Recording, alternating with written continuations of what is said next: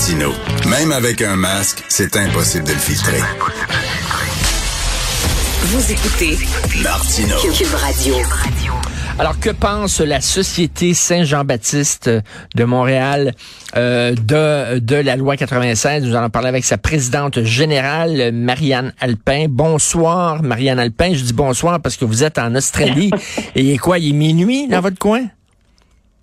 Oh mon Dieu, avec le décalage horaire, je sais même plus euh, vraiment quelle heure il est. Euh, ici pour euh, les commémorations pour les patriotes exilés en Australie, on vient de, de terminer tout ça. Puis oui, il est euh, minuit et 20. mais OK. Voilà. Ah non, il y a vraiment eu des, des patriotes, excusez, parlez-moi de ça un peu, là, qui ont été euh, exilés en Australie, c'est ça? Ben oui, c'est ça. C'est que euh, à un moment donné, ils se sont bien rendus compte qu'ils pouvaient pas toutes les pendre, hein.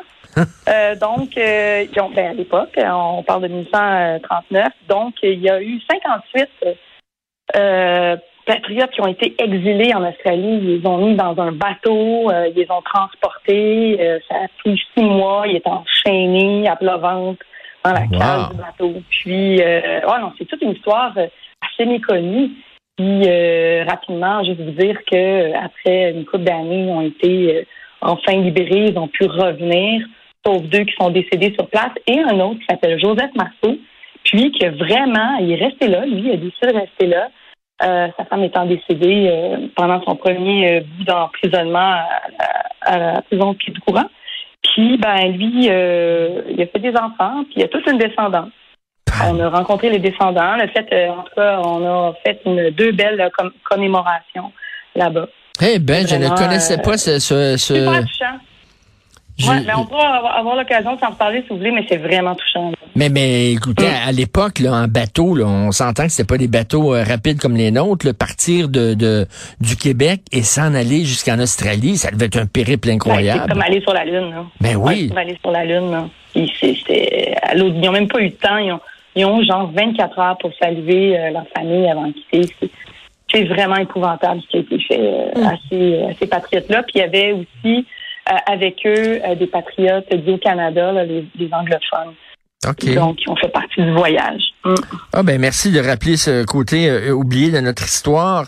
Alors euh, le PQ a dit on n'appuiera pas nous la loi 96 parce qu'on trouve qu'elle ne va pas assez loin.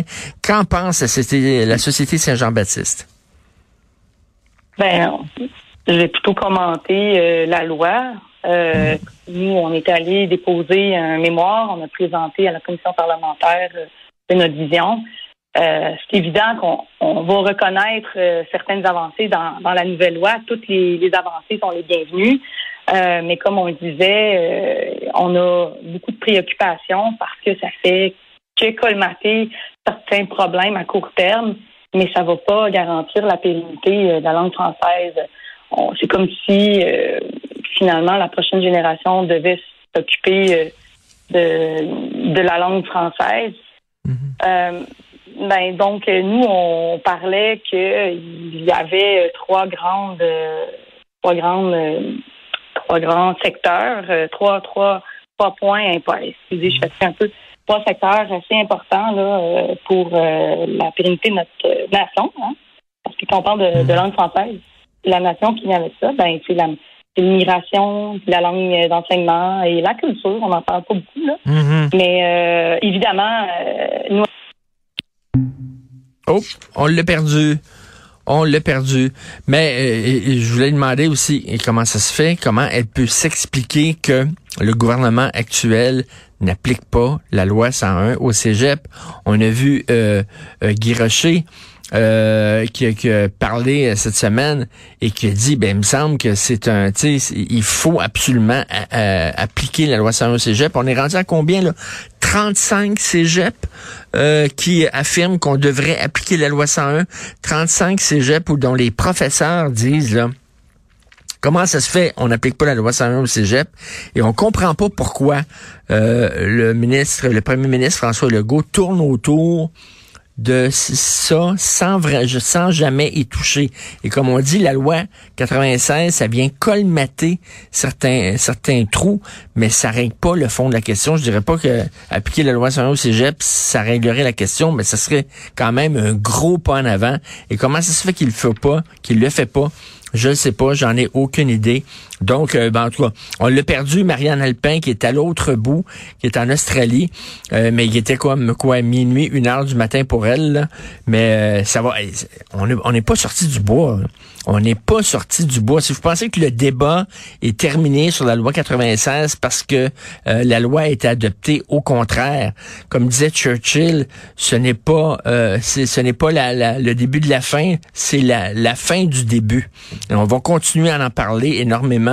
Et là, dans le Globe Mail, on a dit que ça n'a pas de sens, que les anglophones ne pourront pas recevoir de services de santé, de soins de santé dans leur langue.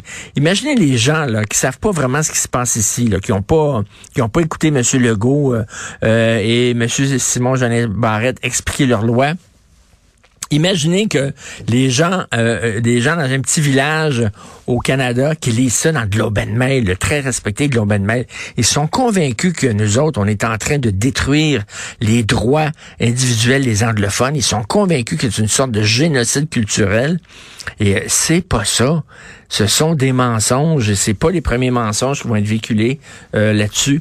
Donc, euh, ce n'est pas fini. On va certainement en parler au cours des prochains jours. C'est Benoît lui-même qui prend la relève à l'émission. N'oubliez pas, dans une demi-heure, c'est notre rencontre, Benoît et moi. J'aimerais remercier la formidable équipe avec qui j'ai travaillé euh, aujourd'hui. Frédéric Hull à la recherche. Merci beaucoup. Caroline Duplessis. Euh, Jean-Nicolas Gagné. Merci. Et à la régie, ils étaient deux aujourd'hui. Alors, merci à Rémi Poitras et merci à Charlie Marchand. Euh, merci beaucoup. Et on se reparle demain à 8 heures. Passez une excellente journée.